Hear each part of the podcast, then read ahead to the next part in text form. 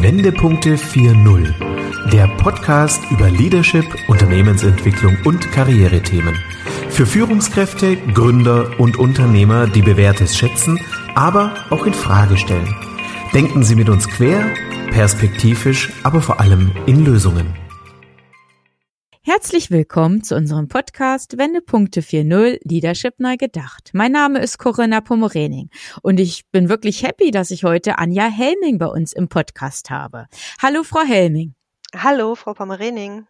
Frau Helming, Sie sind Trainerin, Coach für Führungskräfte und Personalentwicklung in einem renovierten Versicherungsunternehmen. Sie haben seit 37 Jahren Erfahrung in der Personalentwicklung, sind dort äh, ja mehrere Jahrzehnte schon tätig und ja können, glaube ich, auch von Erfahrungen berichten, die Sie eigentlich in so einem sehr männlich dominierten Umfeld auch wahrgenommen haben oder Erfahrungen, die Sie gemacht haben.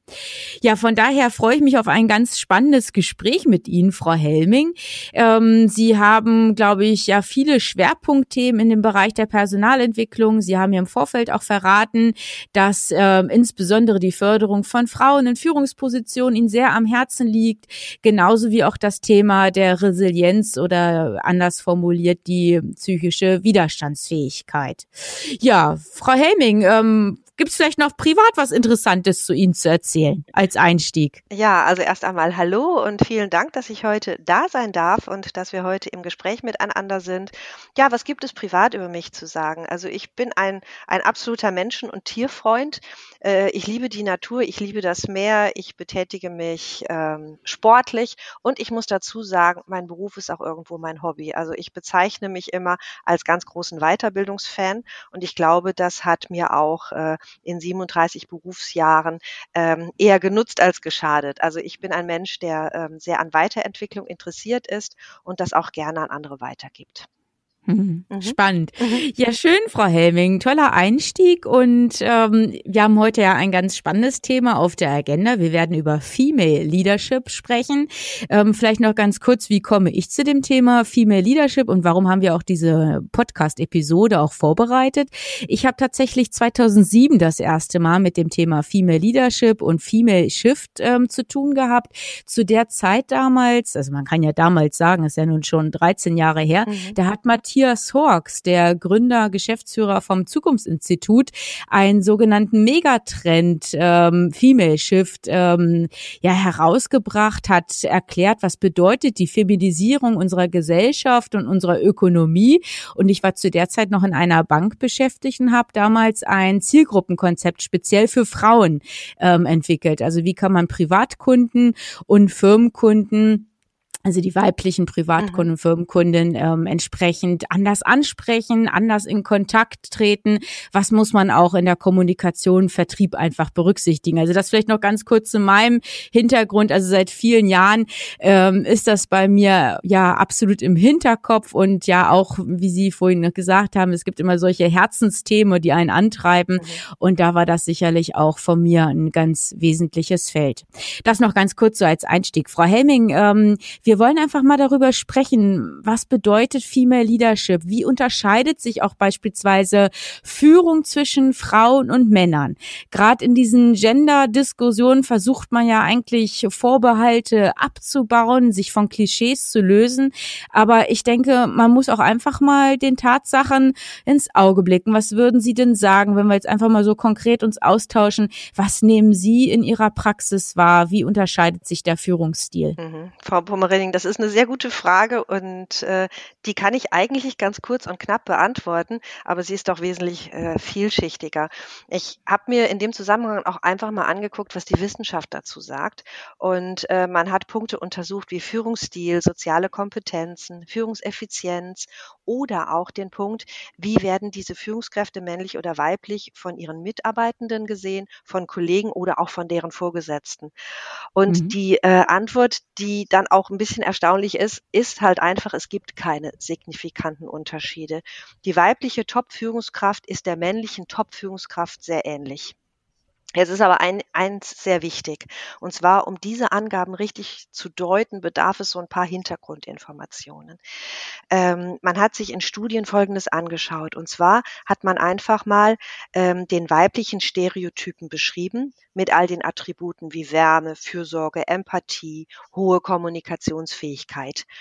Dann hat man den männlichen Stereotypen gegenübergestellt mit Durchsetzungsfähigkeit, Risikobereitschaft, Dominanz, Entscheidungsfähigkeit, Verhandlungsgeschick und den Stereotypen Führungskraft.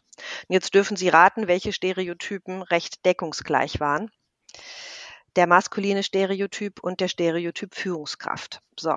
Und deshalb ist es jetzt auch nicht verwunderlich, dass eher Frauen für Führungspositionen ausgewählt wurden, ich sage bewusst wurden, die eher einem männlichen Stereotypen entsprachen. Also man hat herausgefunden, dass Bewerberinnen, zwei Bewerberinnen mit gleicher Qualifikation, die eine Dame war vom Körperbau eher etwas maskuliner, auch von der Frisur her und von der Kleidung, und sie hat sogar eher ein maskulines Parfum aufgelegt. Die hatte wesentlich mehr Chancen, eingestellt zu werden oder auch als Führungskraft befördert zu werden, als die Dame, die eher dem weiblichen Stereotypen entsprach, eher kleiner, zierlicher war, längere Haare, etwas femininer.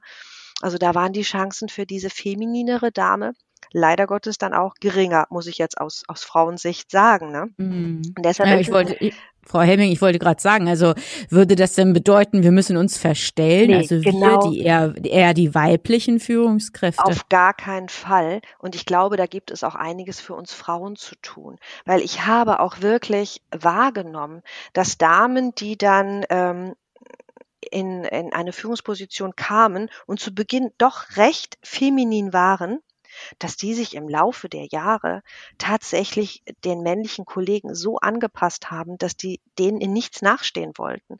Also ähm, es kann nicht sein, dass Frauen versuchen, der bessere Mann zu sein ne? und sich dann so mhm. anzugleichen. Und ähm, ja, deshalb glaube ich, ähm, ist auch diese Statistik so, dass diese Top-Führungskräfte männlich oder weiblich sich kaum unterscheiden.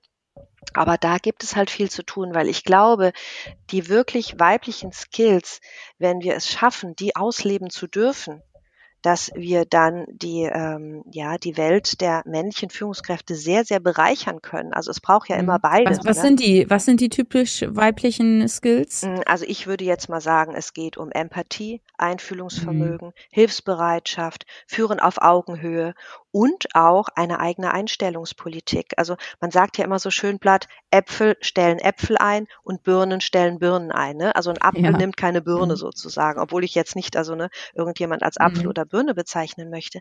Aber Frauen, die eine Einstellungspolitik betreiben, stellen ähm, sicherlich auch eher Frauen ein oder Männer, die diesem Stereotypen Mann weniger entsprechen. Also Statistiken sagen ja auch, dass Herren, die eher femininer wirken, vielleicht nicht so groß sind, etwas feingliedriger sind, vielleicht keine so tiefe Stimme haben, dass die wirklich geringere Chancen haben, Führungskraft zu werden aus männlicher Sicht. Und Damen würden da sicherlich einen Unterschied auch machen, darin, welche Menschen sie auch fördern. Ne? Hm. Mhm.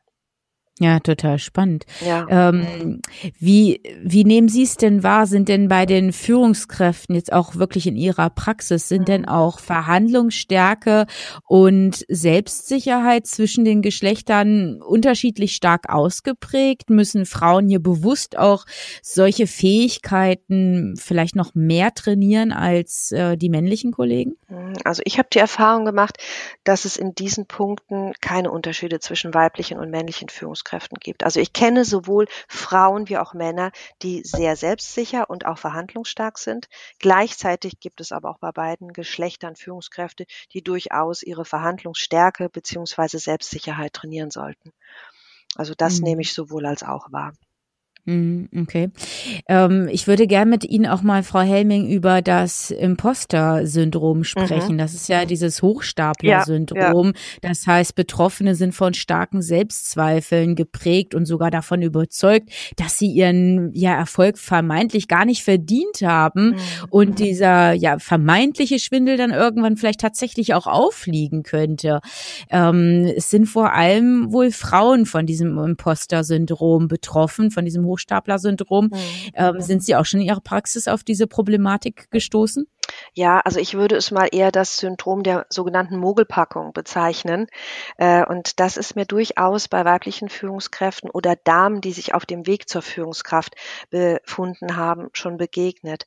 Allerdings nicht, dass sie sich selbst überschätzt haben, ne, wie man das einem Hochstapler vielleicht ähm, unterstellen würde, sondern ähm, mir ist es dann immer aufgefallen, wenn Damen nicht aus eigenen Stücken Führungskraft werden wollten, sondern mhm. wenn deren Führungskräfte also Fähigkeiten in ihnen gesehen haben, die die Damen selbst nicht in sich gesehen haben und die selbst mhm. nicht an sich geglaubt haben. Und ähm, hier bedarf es einfach auch eines guten Coaches, der helfen kann, die vorhandenen Glaubenssätze der Damen aufzulösen.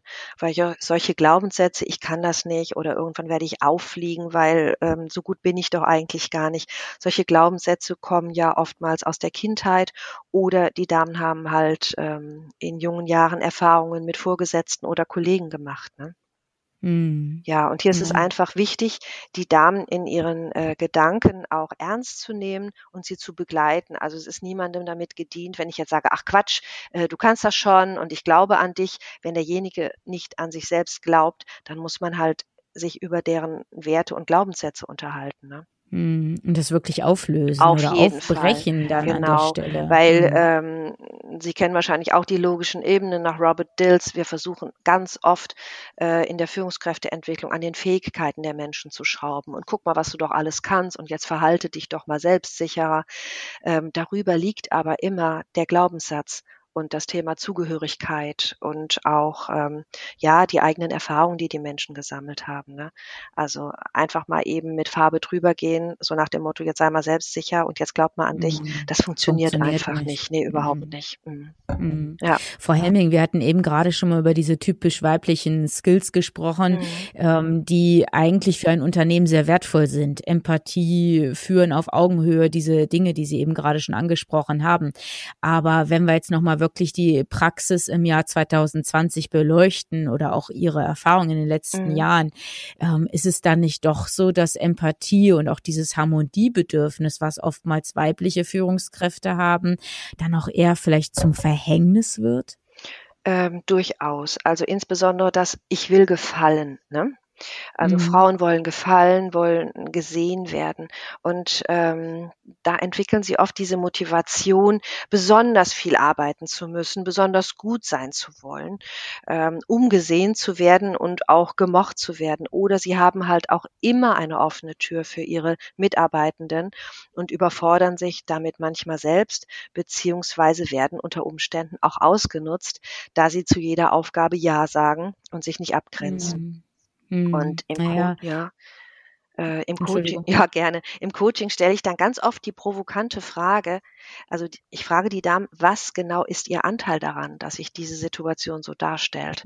Weil die Damen nehmen das natürlich schon wahr, dass sie dann überfordert sind und eigentlich nur Gutes wollen, aber irgendwie funktioniert es dann doch nicht so richtig. Ne? Mhm. Und äh, wenn eine weibliche Führungskraft dieses Verhalten zeigt, dann sollte sie lernen, zwar weiterhin auf jeden Fall empathisch zu sein und auf Augenhöhe zu führen, aber gleichzeitig auch Grenzen zu setzen. Und hier mhm. ist natürlich die Begleitung durch einen erfahrenen Coach oder Mentor hilfreich, da es in der Tat oftmals an weiblichen Vorbildern fehlt. Mhm. Ne? Ja, und ich denke, es ist auch so wirklich ein schmaler Grad. Ne? Auf der einen Auf Seite wollen, Fall, wir, ja. wollen wir empowern, wir wollen natürlich mit Empathie unseren ja. Mitarbeitern zur Seite stehen, aber dann geht es einfach wirklich auch um die Abgrenzung und wie ich dann auch souverän einfach weiter agieren kann als, mhm. als Führungskraft oder auch wenn ich vielleicht als weibliche Führungskraft noch nicht so lange vielleicht auch im Job bin, ne? in der Aufgabe, in der Position, dass man das entsprechend irgendwie so in Einklang bekommt. Und ich denke auch gerade in diesen besonderen besonderen Zeiten, in denen wir uns ja heute bewegen. Also Rezession, möglicher mhm. Personalabbau steht in vielen Unternehmen derzeit auf der Agenda. Ähm, ja, dann muss man natürlich genau das auch irgendwie umgesetzt kriegen. Also auf der einen Seite das Mitgefühl. Ich will natürlich auch Mitarbeiter weiter mobilisieren und aktivieren. Aber auf der anderen Seite habe ich natürlich ganz schwierige und kritische Themen dann auch zu platzieren. Definitiv. Und ähm, ich bin mir gar nicht sicher, ob es jedem Mann auch leichter fällt, ne, solche Entscheidungen zu treffen. Ähm, aber das, was ich manchmal so erlebe, dass Menschen, gerade wenn sie solche Entscheidungen treffen müssen, so in so eine völlige Empathielosigkeit abdriften, nur um sich vielleicht auch selbst zu schützen. Zu schützen, oder? Ja, mhm. auf jeden Fall. Also das kann nicht die Lösung sein. Und deshalb appelliere ich sowohl für ähm, weibliche wie auch für männliche Führungskräfte, dass Empathie ein ganz, ganz wichtiger Faktor ist, um Menschen erfolgreich führen zu können. Definitiv. Hm. Hm. Frau Helming, ich würde gerne noch mal so auf das Thema Konkurrenzverhalten, Konkurrenzdruck mit ja. Ihnen zu sprechen kommen.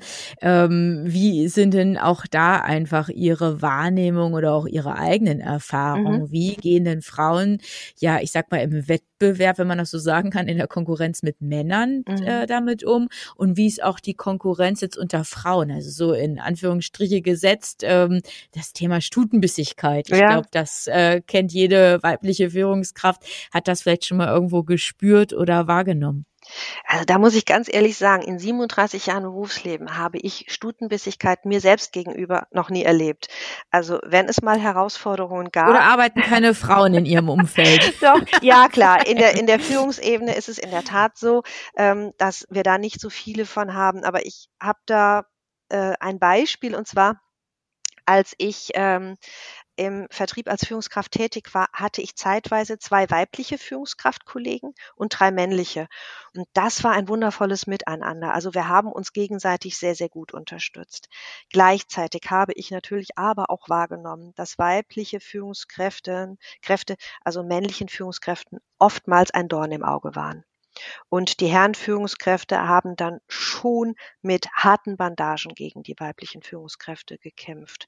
Und meine mhm. Vermutung ist, dass ähm, die Herren es eher ertragen hätten, einen männlichen Konkurrenten zu haben als eine weibliche. Also das habe ich schon im Laufe der vielen Jahre erlebt, dass äh, Männer das gar nicht gerne gesehen haben, wenn Frauen mhm. sich womöglich auch noch schneller weiterentwickelt haben als sie selbst. Also ähm, da wurde es manchmal echt schon ein bisschen unfair. Ja. Mhm. Aber äh, einen weiblichen Konkurrenzkampf äh, habe ich selbst nicht erlebt. Ich gebe ja auch Seminare für Frauen, also die auch gefördert werden sollen. Und das ist immer ganz lustig, wenn die Damen ins Seminar hineinkommen und ich sie frage, ja, ne, äh, haben mhm. sie sich mhm. gefreut auf unsere Veranstaltung? Wir haben jetzt drei Tage zusammen und so. Und dann kommen dann so Aussagen wie, ja, also hoffentlich ähm, äh, gibt es jetzt hier keinen Zickenkrieg. Oder nur Frauen, oh Gott, äh, heißt es dann. Ich habe schon gedacht, oh Gott, hoffentlich klappt das mal. Und ich mhm. kann Ihnen sagen, Frau Pommerening, nach drei Tagen, die Damen liegen sich in den Armen, die vernetzen mhm. sich anschließend. Also äh, äh, alle merken, mein Gott, wir haben die gleichen Herausforderungen, wir haben ganz wundervolle Stärken und äh, wir sollten nicht gegeneinander, sondern miteinander arbeiten. Ja, ja. Aha, super Überleitung. Ich wollte mit Ihnen nämlich auch über das Thema Netzwerke sprechen. Sind ja. Sie selber ein Fan von Netzwerken und ja. wie können auch Frauen in Bezug so auf Networking einfach vielleicht auch besser werden oder mhm. wie können Frauen sowohl in der internen Wahrnehmung als auch in der externen einfach auch sichtbarer werden? Ja, das ist auf jeden Fall ein, ein Thema, ähm, was ganz wichtig ist zu betrachten. Also ich beobachte in Unternehmen, dass Netzwerke durchaus bestehen, allerdings immer innerhalb der männlichen Kollegschaft. Und ähm, für eine Frau ist es oftmals nicht einfach, in diese Netzwerke aufgenommen zu werden. Innerhalb dieser männlichen Netzwerke fördern die Herren sich gegenseitig und unterstützen sich und die Frauen sind oftmals außen vor. Und ich glaube, das hat auch etwas damit zu tun, dass sie sich den männlichen Kollegen einfach auch nicht aufdrängen wollen. Also ich habe das schon mal erlebt. In einem Unternehmen gab es einen regelmäßigen Lunch für weibliche Führungskräfte. Und die Damen waren auch ganz begeistert und haben sehr gerne daran teilgenommen. Es war ein größeres Unternehmen und es war sehr amüsant äh, zu beobachten, wie die äh, männlichen Führungskräfte das wahrgenommen haben. Also ich hatte bei einigen Herren den Eindruck, dass es ihnen sehr suspekt war und dass es auch eine gewisse Unruhe in ihnen hervorgerufen hat. Und das war ganz merkwürdig. Also was passiert denn da jetzt? Also, ne, dass die Damen sich da plötzlich so zusammenfinden. Und ähm, ich selbst bin ja als, als Trainerin tätig und habe in meinen Seminaren also meistens Herren, also die überwiegende Anzahl sind, sind immer noch Herren. Es geht um Vertriebsseminare und ähm, ja, männliche Kollegen von mir äh, netzwerken dann immer sehr gut auch mit den männlichen Seminarteilnehmern. Also man ruft sich gegenseitig an, vielleicht besucht man sich sogar mal bundesweit. Und ich selbst als Frau käme mir dann schon merkwürdig vor, wenn ich einer einer männlichen Führungskraft, die in dem Fall Seminarteilnehmer ist, also auf die Schulter klopfe und versuche mich mit ihm zu verabreden. Also das hat dann irgendwie so einen komischen Beigeschmack und ich würde dann mir auch aufdringlich vorkommen oder hätte auch wirklich echt Not, äh, ja, falsch verstanden zu werden. Ne? Genauso wäre es natürlich, wenn ein Mann in einem Seminar, wo hauptsächlich Frauen dran teilnehmen, versuchen würde, mit den Damen zu netzwerken. Auch das kann dann schon wieder ganz komisch ankommen. Ne? Also da kann ich den Frauen wirklich nur empfehlen, entweder mutig zu sein und über ihren Schatten zu springen oder halt eben auch eigene Netzwerke ins Leben zu rufen, beziehungsweise sich auch bestehenden Netzwerken und seien es auch Frauennetzwerke anzuschließen. Ja, auch über ja, ich glaube, beide ist es, beides ähm, ist richtig, ist und, richtig wertvoll, und wertvoll, ne, Frau Helming. Ja. Also das war einmal natürlich alle mutiger werden, also alle meine ich jetzt natürlich speziell ja. ähm, unsere weiblichen Zuhörer, ja. also die weiblichen Führungskräfte und dann einfach zu schauen, wie kann ich vielleicht auch aus meiner Deckung, wenn ich vielleicht bislang mhm. eher mhm. zurückhaltend, mhm. ne, defensiv ähm, mich verhalten habe, wie kann ich da einfach ein Stück weit ähm, mehr Präsenz dann auch zeigen, ne? Kann ich vielleicht auch äh, tatsächlich wie Sie es gerade gesagt haben, etwas initiieren? Gibt es vielleicht etwas Regionales oder überregional? Mittlerweile gibt es ja auch viele Online-Netzwerke, ja. wo man vielleicht dann nicht nur ja sich austauscht, sondern vielleicht auch wie so ein Wissenssharing dann auch mhm. äh, betreiben kann, branchenübergreifend. Also da gibt es ja so viele Ideen. Man muss, glaube ich, nur einfach den Mut haben, dass man sich auch so aus seinem eigenen Silo so ein bisschen löst oder befreit und ähm, einfach schaut, okay, was ist denn da über dem Tellerrand hinaus, oder? Absolut, ja. Da auch die Komfortzone ein bisschen zu verlassen und wie gesagt, mutig zu sein und einfach mal zu schauen. Also ich habe das auch ähm, in Hamburg erlebt, dass dann ähm, ja ähm, Damen äh, äh, Stammtische in Anführungsstrichen ne, entstanden sind, wo sich wirklich äh, Damen aus der Wirtschaft treffen und ähm, sich austauschen, sich gegenseitig unterstützen. Also das gibt es durchaus. Ähm, man muss sich einfach mal ein bisschen kundig machen. Und ich denke, über soziale Medien wird man da auch ganz viel herausfinden ohne jetzt bestimmte Medien nennen zu wollen. Ähm, aber wenn man da ähm, aktiv sein möchte, geht das auf jeden Fall, ja. Und es ist super wichtig, ja. Ja, genau. Mhm. Frau Helming, ähm, Stichwort Vereinbarkeit Beruf und Familie. Ich mhm. glaube, wir können schon ja einstimmig sagen, da hat sich in den letzten Jahren ganz viel getan. Da wurde es wirklich für die Frauen ähm, oder wurde viel für die Frauen, für die speziell auch für die weiblichen Führungskräfte wirklich viel getan, dass das möglich ist, mhm. dass man sowohl Führungskraft sein kann als auch verantwortungsvolle Mutter, ähm, wenn es jetzt speziell um Kinder geht. Aber wir, glaube ich, müssen Familie auch so ein bisschen von den Kindern lösen. Es geht ja vielleicht auch um pflegebedürftige Angehörige ja. etc. Also das ähm, schließt sich da natürlich mit ein. Ähm, aber jetzt an Sie auch nochmal, Sie aus der Praxis. Mhm. Ist es denn heute noch ein Nachteil oder vielleicht sogar ein Makel, wenn Frauen in Führungspositionen familiäre Pflicht, Verpflichtungen wie zum Beispiel Kinder haben? Hat man wirklich noch diese alte Denke, dass man mit Kind weniger flexibel ist, dass man vielleicht weniger Überstunden leisten kann?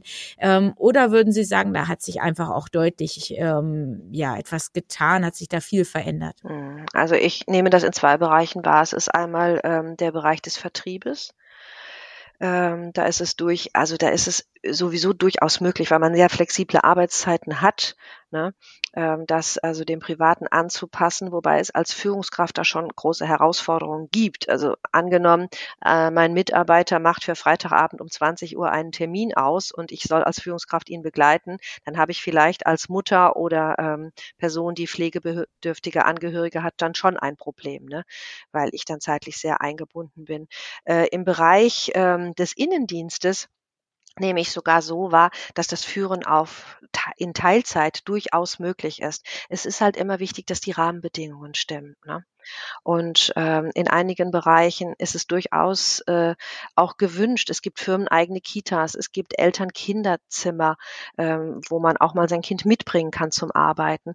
Und so traurig es ist, aber die Mikrobe, die wir jetzt gerade haben, hat uns da ja natürlich auch sehr in die Karten gespielt. Ne? Also dadurch, dass wir remote arbeiten, dass wir von zu Hause aus arbeiten und äh, dass das Führen von zu Hause aus sehr, sehr gut möglich ist. Also ich nehme das selbst gerade so wahr.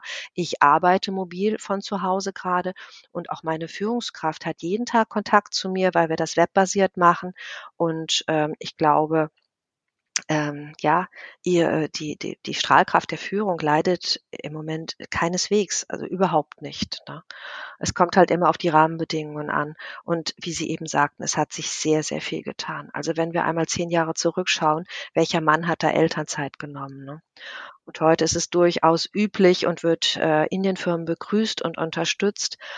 Hm. Oder es wird sogar beworben, ne, dass man also wirklich ein familienfreundliches Unternehmen ist und sowas natürlich dann ähm, eingeräumt wird und es gar nicht mehr zur Diskussion steht. Also ich ähm, kann es aus eigener Erfahrung sagen, mein Mann ist im IT-Umfeld tätig. Da war das vor fünf Jahren noch nicht so ähm, verständlich und ähm, das musste ein Stück weit erkämpft werden, ähm, wie mit der Familienzeit, Elternzeit dann auch umgegangen wird. Also von daher glaube ich, gerade äh, durch Corona, durch die Pandemie ja. hat sich natürlich, Stichwort Remote Working, ne, mhm. äh, Flexibilisierung und Mobilisierung unserer Arbeitswelt ganz viel getan und das spielt natürlich dann auch ja den Familien in die Karten. Auf jeden Fall. Und da sehe ich auch ganz große Chancen drin in flexiblen Arbeitszeitmodellen und dem mobilen Arbeiten. Ja, mhm. das äh, ist auf jeden Fall auf einem sehr, sehr guten Weg. Hm. Mhm. Ja, Frau Helming, vielleicht noch ganz kurz zum Schluss. Dieses ja. Gender Pay Gap, das gibt es mhm. seit vielen, vielen Jahren, ja. Jahrzehnten, ähm, soll heißen, dass tatsächlich Frauen durchschnittlich, ähm, bei vergleichbaren Positionen natürlich, durchschnittlich weniger verdienen mhm. als männliche Führungskräfte oder auch Fachkräfte. Das ist jetzt nicht nur auf Führungspositionen bezogen. Mhm. Ähm, Frau Helming, das finden wir natürlich nicht gut, aber ich würde gerne mal wissen, wie ist so Ihre Einschätzung? Wie sind die Entwicklungen und ja, wie schätzen Sie das für die Zukunft ein? Ja, also es ist in der Tat so, in Deutschland sind es in der Tat 22 Prozent ähm, in verschiedenen Berufen, wo Frauen also wirklich weniger Geld verdienen als die Männer. Das empfinden wir selbstverständlich als extremst ungerecht. Aber wenn wir mal so eine Kultur verstehen wollen, müssen wir uns die Geschichte anschauen. Also noch vor 50 Jahren haben Frauen aufgehört zu arbeiten, wenn sie geheiratet haben. Wollten sie dennoch berufstätig sein, benötigten sie, und das muss man sich vorstellen, das schriftliche Einverständnis ihrer Männer. Ja, das klingt genau. gruselig, ist aber geschichtlich gesehen noch gar nicht so lange her. Ja. In mhm. anderen Ländern ist es anders. Also ich habe mir mal amerikanische Unternehmen angeschaut. IBM hatte bereits 1934 Evil Pay. Und äh, 1943 hatte IBM äh, die erste Vicepräsidentin. Mhm. Und ähm, also ich bin sehr zuversichtlich, dass sich auch in Deutschland das Gehaltsniveau im Laufe der nächsten Jahre angleichen wird. Aber ich glaube auch, dass wir Frauen da stark gefragt sind. Vielleicht mhm. liegt es auch daran, dass Frauen sich nicht wirklich trauen, ein entsprechendes Gehalt einzufordern. Ähm, sie glauben, und das hatten wir eben auch schon mal, wenn sie ganz besonders fleißig sind, wird es ihr Chef, ihre Chefin schon sehen und sie dann auch gehaltsmäßig anheben. Ähm, hier sind wir wieder bei dem Thema gefallen wollen, niemanden verärgern wollen. Ja, und da sind Männer schon fordernder und haben vielleicht auch nicht so viel Angst vor einem Nein. Und Oder vielleicht auch einfach eine Selbstverständlichkeit. Total, ja, ne? absolut. Mhm. Ja, und die Selbstverständlichkeit vielleicht auch aus der Geschichte heraus. Ne? Ich mhm. bin ja mhm. derjenige, der hier eine Familie zu ernähren hat. Wie stellen Sie sich das denn vor? Ne?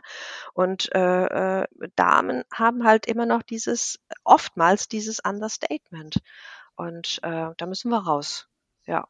Mhm. Absolut, Frau Helming. Von daher sollten wir vielleicht an die Frauen, die uns zuhören, mit dieser Podcast-Folge vielleicht auch Anregungen ähm, bekommen. Liebe Frauen, liebe weibliche Führungskräfte, nehmen Sie diesen Appell wahr und ja, machen Sie sich stark einfach. Fordern Sie das ein, was Sie verdient haben. Oder, Frau Helming, ist das so richtig formuliert? Ja, das ist richtig formuliert. Und dann auch ganz klar, und mit klaren Worten. Und ähm, das ist auch etwas, was, was äh, Frau oftmals lernen darf.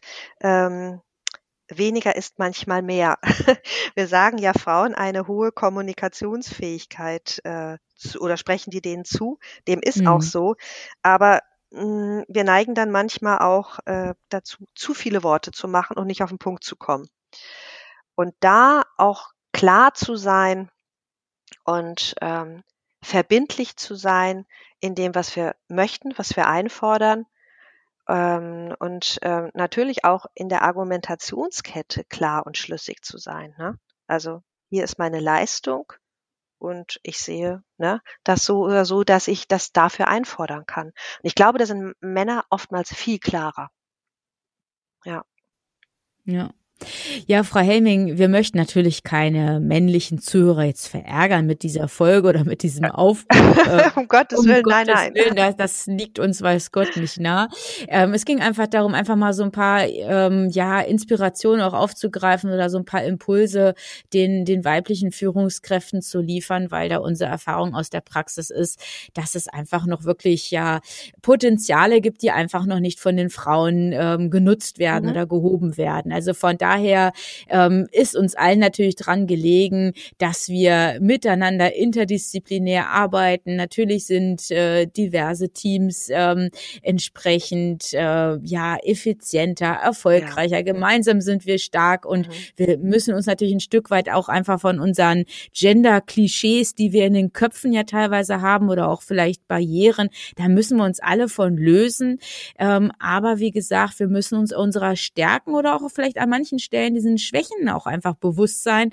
Das war dann wirklich, ähm, ja, uns gut aufstellen für die Zukunft. Ja, auf jeden Fall. Und wie Sie so schön sagen, gemeinsam sind wir stark. Ne? Es braucht das eine, es braucht das andere und es vermixt sich ja auch. Ich glaube auch, dass ähm, wenn die Herren der Schöpfung ähm, die Erfahrung machen, dass es nicht immer darum geht, nur stark sein zu müssen, dann wird sich auch da etwas verändern.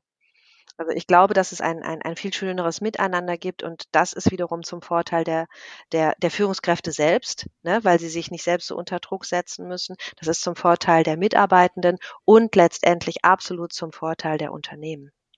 Genau, genau, das wollen wir natürlich auch im Blick haben. Mhm. Ja, absolut. Ja, Frau Helming, das hat Spaß gemacht, mit Ihnen darüber zu sprechen. Da waren meiner Meinung nach wirklich viele Gedankenansätze dabei, die man einfach für sich auch nochmal reflektieren kann. Egal, ob jetzt weibliche ähm, Zuhörerin oder männlicher Zuhörer. Mhm.